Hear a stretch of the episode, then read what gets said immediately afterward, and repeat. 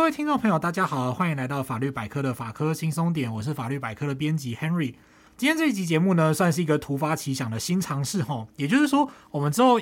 对，之后应该也会有啦。就是我们想要从各种影视娱乐或者是小说作品呢来切入，聊聊其中的法律问题哈，让各位听众朋友呢，就是听了我们的节目之后，不管你是有看过这部剧、有看过这部作品，或者是没看过，你都可以呢从这个地方就是获得一些法律知识。然后呢，如果能够产生对这个作品的兴趣，那就更好了哈。本集节目是首发呢，我们就要从 Netflix 在二零二三年七月推出由同名小说改编的《八尺门的辩护人》这部作品开始哈。那这一集最可惜的地方呢，就是对我的好伙伴 YT 居然还没有看完。为了不能够爆剩下的雷哈，所以只好 Henry 自己一个人来录这一集节目。那我们今天会从这一集节目里面呢，去聊聊三个里面出现的法律问题，以及最后呢，就是还是稍微吐槽一下里面有关于法律的一些点呢，就是哪里可能有一些我觉得有点偏差，或者是说可能会造成大家误解的地方哦。Henry 会再仔细的跟大家说明。不过呢，这算是 Henry 最近几年觉得最欣赏的，就是以法庭活动为主。主的台剧里面，我觉得非常优秀的一部作品哦，就让我们开始吧。那今天呢，就是我们会聊的问题呢，就是包括做第一个是通译的简介，然后第二个呢，则是里面有提到一个名词叫做传闻法则。那我们会跟大家说明一下什么是传闻法则。那最后呢，则是有一个有趣的东西叫做无粲基准。那这个无粲基准呢，就是大家在剧里面也会看到哈，我们就来稍微提一下。那首先呢，为什么会讲到？就是第一部剧是这部剧，一开始是因为办公室里面一开始只有我们的工程师大大有看过这部剧，结果后来他突然说：“哎，Henry 啊，我觉得这部真的蛮好看的。”Henry 就觉得说：“哇。”真的是会让工程师有兴趣，真是太厉害了吧！就是这是什么法庭剧，我就想要来见识看看，说，诶，到底很红，然后受到很多好评，包括说 Henry 自己的同学，很多人也会说，哦，这部真的蛮不错的，诶，就是出乎意料的。那 Henry 就觉得说，来看看到底有多厉害。结果一看了之后，打开，哇，我们今天会大量爆雷哈，所以就是各位听众朋友要注意一下。不过如果就是你可能会觉得说，有些听一听之后也会觉得这不算雷吧，就是。关于里面的关键剧情，可能不会特别说这样子，但是主要就是会讲法律的东西。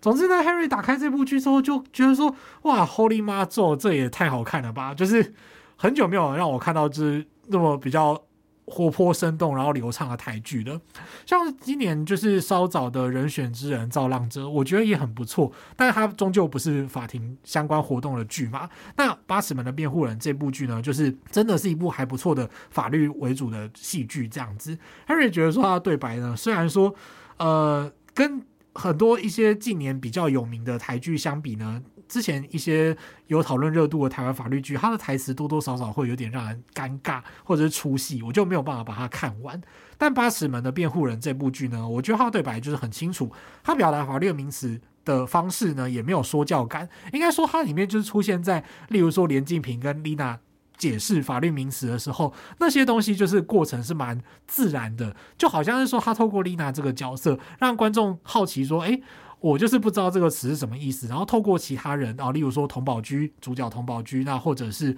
呃透过连晋平的嘴巴来说出来说，诶，这个东西是什么意思？所以说对 Henry 来讲，就是诶，这个地方是处理也蛮好的。虽然说呃，即使里面是最尴尬的部分，可能就是连晋平在讲法律的段落，对 Henry 来说其实也是蛮亲切的哈。他故事背景设定，连晋平就是一个刚拿到法学硕士，然后刚刚考上思律双榜的一个春风得意的年轻人。那这种他就是刚把那个研究所出来的那种书生气息诠释的还蛮好的，我觉得这一点是蛮令人惊艳的。他的台词就是蛮呃有做过功课，就是你真的遇到法律系。学生或硕士生，他真的有机会那样子讲话的感觉。虽然我不太确定，一般观众会觉得说，哦，这个就是 O 不 OK 这样，但就 Henry 自己来讲，我觉得那个部分处理还蛮传神的哈。好，那第一个呢，我们就要来讲到所谓法庭上的通译，就是在。呃，这部剧里面可以说是贯穿全剧的重要角色。那这个角色呢，最主要就是由里面的这个印尼籍的移工丽娜来担任这样子。那通译在法律上呢，它当然顾名思义就是指它是在法庭上翻译不同语言哦，例如说把这个原住民族语啊、客语、闽南语、外国语言或者是手语等语言翻译成中文，那协助法庭上的参与者互相沟通的这个人这样子。通译它一般呢会分成就是法院专职的限职通译以及采约聘制一次计费的特约通译。不过呢，现在机关员额精简的关系哦，所以其实这个限职通译已经几乎很少了。而且他们有时候也不一定会真的就是做通译的事情，他们就是可能会在法庭上就帮忙拿资料啊等等的啊、呃。所以大部分现在应该都会采取所谓的特约通译。那大家可以去参考这个司法院有一个特约通译名册，可以看看说，诶，各地方法院到底会跟有哪些专长的通译来合作这样。那在剧里面最重要的就是这个东爪哇方言哦。坦白说，Henry 就是有点呃孤陋寡闻，我真的就不知道说原来印尼的语言有那么多种。那东爪哇方言的翻译呢，就是其实也蛮重要的。那如果你是一般的特约通译的话，其实法院它会有一个所谓的法院特约通译约聘办法。正常来说，一般的特约通译，他们要经过审核跟教育训练的流程之后，才能够被选为就是特约通译的备选人，然后在有需要的时候呢，被选来担任通译这样子。那从剧情的走向来看，这个时候因为剧里面一开始是这个船公司的通译来负责通译嘛，那。里面就会有这个船公司的通译，他好像就是有一种利益输送或纠葛的感觉。那他好像没有办法诚实的去翻译出这个被告阿卜杜的呃他的言语这样子哈，所以呢，才后来找到了丽娜来担任通译。那丽娜是怎么被选任成通译的呢？就剧里面当然没有演嘛，因为我想应该不会演得那么细节啦，不会有人会在意说就是丽娜怎么变成通译的这样子。那。他可能会采取的方式是透过临时通译啊，临时选任通译的方式，或者是双方当事人都同意，然后法院也觉得 OK 的情况下呢，丽娜就可以被选为通译。这样讲到这个语言的部分啊，Henry 觉得说这部剧最佩服的就是他使用了很多的语言，包括说阿美族语，然后跟中文，然后跟闽南语，然后跟就是呃东爪哇方言等等的，他有许多语言的运用，而且他的语言运用呢，他其实都有一种在。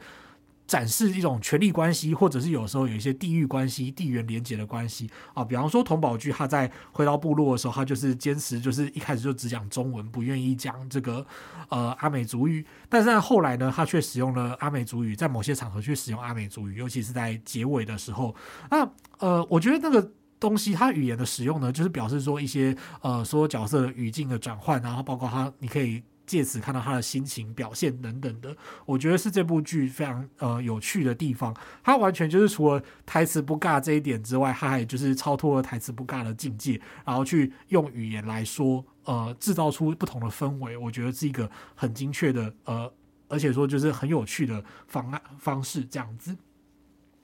那我们现在谈到通译呢，其实还有一个问题是说，它的呃现有通译的。员额还是不足哦，就是即使是有那个名册，大家可以去参考名册之后，就会发现其实特约通译也没有那么多。那包括说有些语言的通译就是少之又少这样。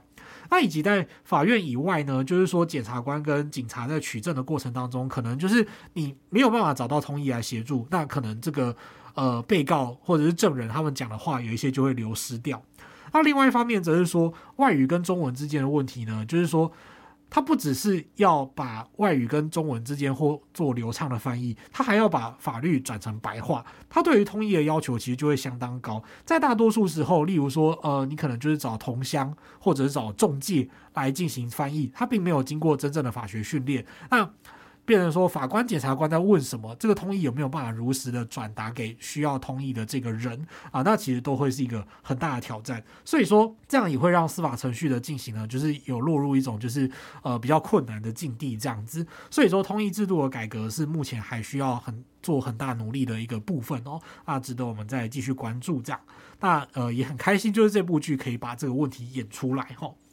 那接下来第二个问题呢，则是传闻法则。这个传闻法则它是出现在哪里呢？这个部分还蛮有趣的哦。它一开始在剧中是针对这个被告阿布杜在从事精神鉴定的时候，诶，一开始那个船公司的同意啊，他所转达出来的那个话啊，就是通意听被告这样子说。那里面呢，就是童宝駒跟连晋平就聊讲到说，诶，这个通意没有拒接，在做精神鉴定的时候没有拒接，那他到底能不能把这段话拿来当证据？哎，这句话呢，其实呃有一点点小 bug，就是说 Henry 觉得这个部分的法律见解是值得商榷的哈。不过我们还是来稍微谈一下。不过虽然那个同意就是到最后还是领便当了啦，就呵呵这样子 对，最后还是有一个领便当的戏份这样。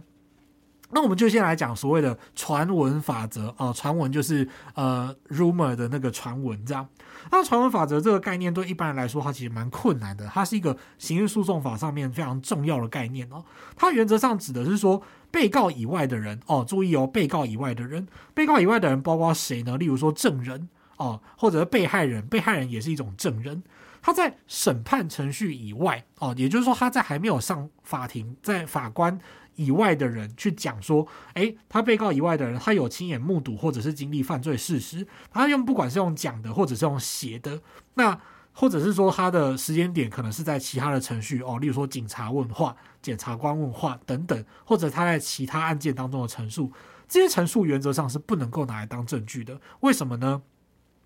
它来自于刑事诉讼法一个很重要的法理，叫做直接审理原则。直接审理原则的意思就是说，法官必须要尽可能直接接触到证据，把包括就是证人跟证物啊，例如说你要亲眼目睹，然后亲眼问话啊，亲眼看看那个东西的长相啊，亲眼听这个证人怎么说啊。因为这样子才能够形成更准确的新证哦。例如说，这个证人你光看笔录，可能觉得他滔滔雄辩，诶，结果这个证人实际上上法庭陈述的时候，他就会很结结巴巴。那这个时候，你就要对于他的可信性就是打个问号。有时候呢，则是可能太过流畅，反而你才会觉得说，诶，哪里怪怪的。那就要透过察言观色的方式去确认说，他到底有没有说谎。那这些都是你要把这个证人实际上找来法庭，而不单纯只是看他的笔录才能够做到的吼。那所以在剧中呢，就是呃，针对这个阿布杜从事精神鉴定的部分，通译转达出来的东西，诶，在剧情里面是把它设定成就是说，诶，这个是不是传闻证据？但是 Henry 这边必须要说的是，他好像不是传闻证据，就是剧里面的这个呃说法呢，Henry 在看的时候就觉得有点怪怪的。最高法院曾经在一百零六年的时候的一个刑事判决里面有提到说，因为其实。呃，通译他的身份是他帮助被告把他的话翻译出来，所以他在做的事情其实跟证人有点不太一样。他是辅助的把被告所表达的东西讲出来。那当然，你可以去质疑说，通译翻得不准的话，那个内容能不能当做被告的自白？但是他其实跟我们讲的传闻证据有一点点不一样。传闻证据，他我们在。回顾一次，他是说被告以外之人针对他的犯罪见闻所陈述出来的事实吗？他所陈述出来的说法。可是呢，这个通译他虽然是被告以外的人没有错，可是他翻译的其实是被告的话。那这个部分呢，法院就会认为说，哦，这个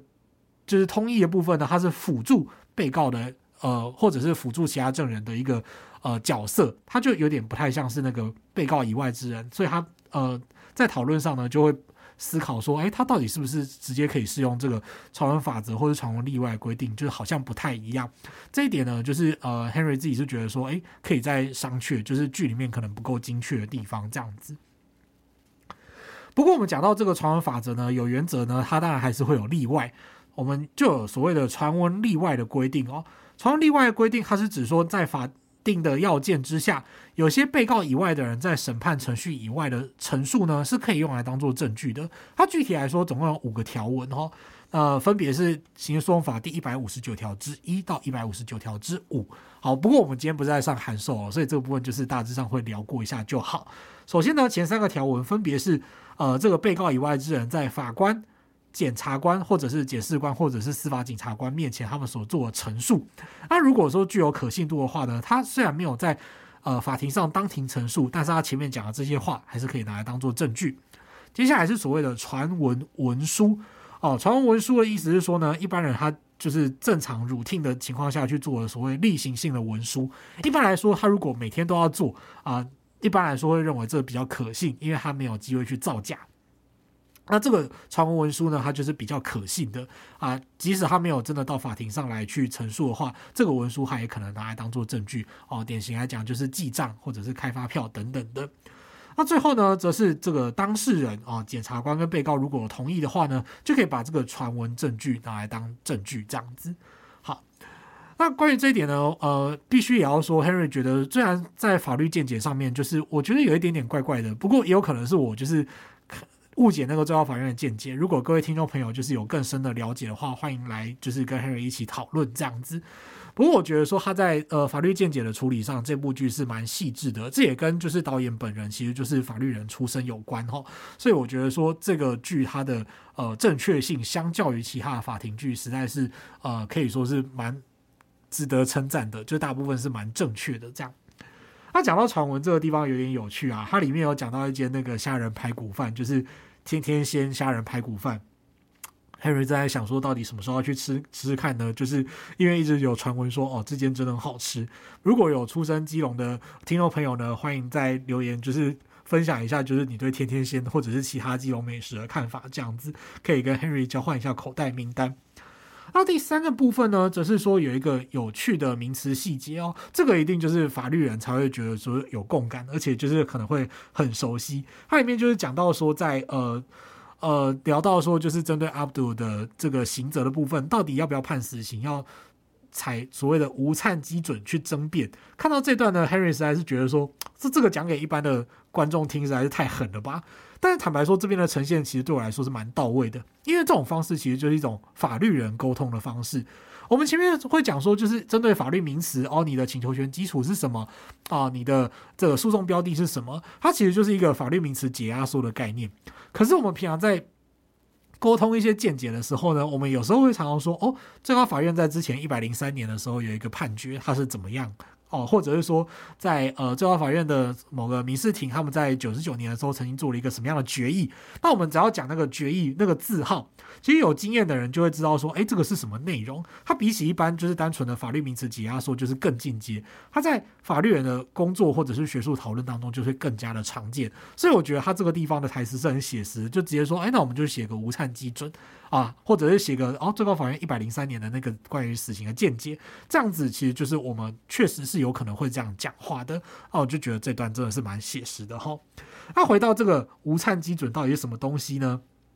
那意思是指说，当法院在考虑是不是要判处一个被告死刑的时候，必须要去具体调查。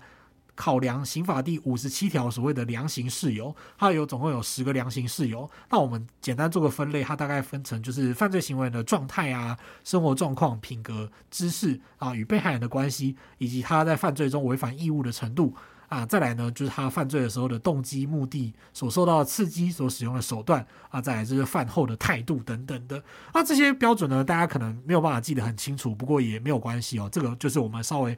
聊一下而已啊！大家如果有兴趣的话，可以去 Google 无灿基准，就是口天吴，然后灿是这个灿烂的灿这样子。那为什么要叫无羁基准？是因为当初呢，在建立起这个呃死刑量刑标准的时候，这个判决的主笔的法官就是无羁法官。那无羁法官何许人也呢？他曾经担任过最高法院的院长。啊，在刑刑事的审判实务跟学说上面都有非常多的琢磨跟著述，所以他算是一个大前辈。这样，那他提出来的这个标准呢，就被昵称为这个无羁基准。不晓得各位听众朋友听到这里会不会觉得说，诶，哪需要这么麻烦？不就杀人偿命，啊熊熊一下贼这样子？不过我们还是要去思考一件事情，是说死刑它终究是一个没有办法回复的刑罚，所以它在使用的时候必须要非常的审慎。但详细的思辨呢，我们可能没有办法在这一集就是聊个仔细，因为我们毕竟是来聊聊剧中的一些法律问题哈。就是所以这边 Henry 也主要是要想说明，在剧中出现一个，诶，它虽然不算是特定的法律专业名词，但是在实务上也是或少。或多或少会有人聊到这个东西，这样子，那就介绍给各位听众朋友知道。不过其实不止台湾哦，国外也有这种以人名命名的用法。例如说，在日本，就同样是呃死刑量刑标准，他们就有所谓的永山基准啊，永是永远的永，山是山峦的山这样子。那他们其实也是在讲这个实务上对于这个死刑量刑因素的考量。不过这边比较不同的是，这个永山基准呢，它这个呃涉及到人名叫永山泽夫。这个永山泽夫先生呢，则是这个案子里面的被告哈。不过呢，在日本的就是学术界或者是实务界，他们在讨论的时候，也可能会直接说，诶，我们要不要按照这个永山基准这样？所以不只有台湾这样子哈。那再来呢，就是呃，以上呢，我们大概聊了三个法律名词哦，就是包括通义，然后跟传闻法则，然后还有这个无羁基准这样。那剧里面呢，就是虽然因为它是戏剧嘛，虽然它真的是做得很不错，但是它一定会有值得吐槽的地方啦。所以 Henry 在这个地方呢，还是提出了两个我觉得在法律上有点值得商榷的问题哦。其他剧情上就是。我看了讨论是很多人还是觉得说，在这个海滨命案之间，就是有些剧情还是有一些 bug。不过这个我们就姑且不论，因为这个一方面可能涉及到说，哦，你有没有去回去看小说，然后再来呢，就是说，呃，毕竟其他地方演的不合理，那可能就还好。但有些地方不合理的，则是可能会牵涉到说，大家可能会对于法律有一些呃错误的误解，就是说，诶，剧里面这样子演真的可以吗？然后一般人可能就会觉得说真的可以，但实际上并不是这样哈，所以我们还是要稍微澄清一下。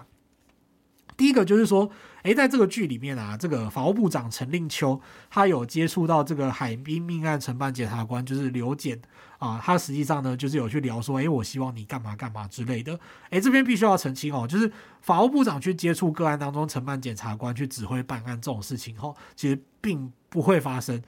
检察体系并不是这样运作的。那为什么会这样呢？就是说，这个法务部长其实他掌管的是这个检察体系的人事异动。但如果实际上要涉及到说案件要怎么承侦办，然后谁来指挥，以及在个案当中的法律见解的统一，这些检察事务呢，是不会由法务部长来进行的，而是由检察长、检察总长来进行指挥。那这个就是说，所谓的检察事务是交给检察总长啊，检察行政事务就是包括这个人事的部分，才是交给法务部长。把这两个权限分开，避免一个人滥权，其实其实是检察体系的一个。呃，就是制度设计，所以说不会出现剧里面就是由法务部长去接触个案当中的承办检察官的这种状况哦，就是理想上应该是没有的。这个地方就是要跟大家说明一下，避免误会哦。然后第二个部分呢，则是关于就是法官分案的部分哦。其实，在剧里面有一个地方还蛮好笑的，就是每次看到最高法院就是连晋平的爸爸叫连正仪嘛，然后这个连正仪呢，就是他跟那些快乐的法官朋友出场的时候都在打麻将，诶，这当然是没有的事情哈，就是呃，最高法院法官或者是说从他们那个剧情看起来，其他几个资深法官可能是院长啊什么的，他们是很忙的哈，再怎么样就是都没有那种就是一直打麻将不用上班的时间，有时候可能假日也要加班写判决这样子，